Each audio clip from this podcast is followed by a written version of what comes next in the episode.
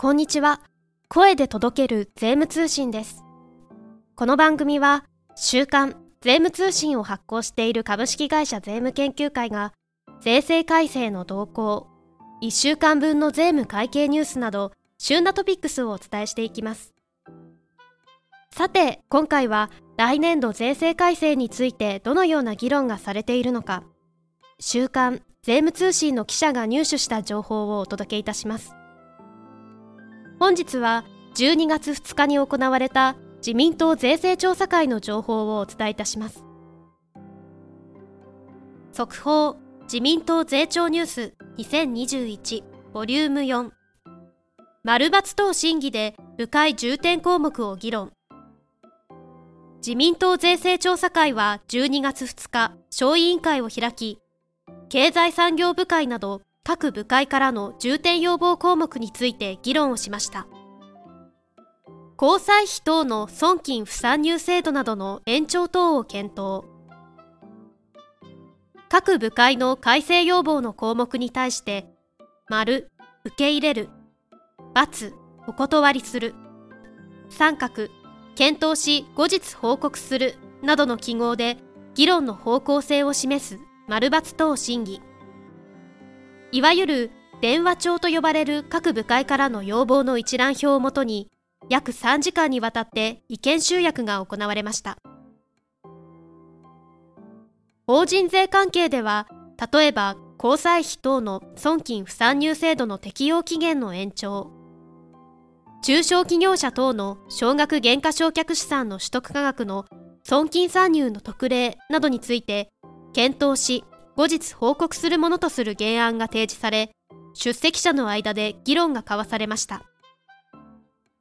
その他給与等の支給額が増加した場合の税額控除制度の拡充については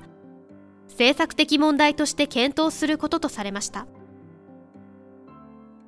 検討し後日報告するとされた法人税関係の主な項目としては企業の生産性を向上させる事業再編を円滑化するための所要の整備。子会社からの配当及び子会社株式の譲渡を組み合わせた国際的な租税回避への対応について本税制の趣旨やビジネス実態を踏まえた所要の見直しを講ずること。絶対飲食費の50%損金算入の特例。中小法人の損金算入の特例といった交際費等の損金不算入制度の適用期限の延長。中小企業者等の少額減価償却資産の取得価格の損金算入の特例などが挙げられました。住宅ローン減税等にかかる措置を検討。所得税贈与税関係では住宅ローン減税等の住宅取得促進策にかかる所要の措置について政策的問題として検討することとされました。その他所得税関係では完全個法人株式等の配当にかかる源泉徴収を不適用とすること。特定の居住用財産の買い替え及び交換の場合の長期譲渡所得の課税の特例措置の延長。などが検討項目として挙がりました。以上12月2日に行われた自民党税制調査会のニュースをお届けいたしました。今回の情報は税務研究会ホームページでも公開しています。概要欄にリンクもございますのでどうぞご覧ください。次回も自民党税調ニュースとして最新情報をお届けする予定です。最後までお聞きくださりありがとうございました。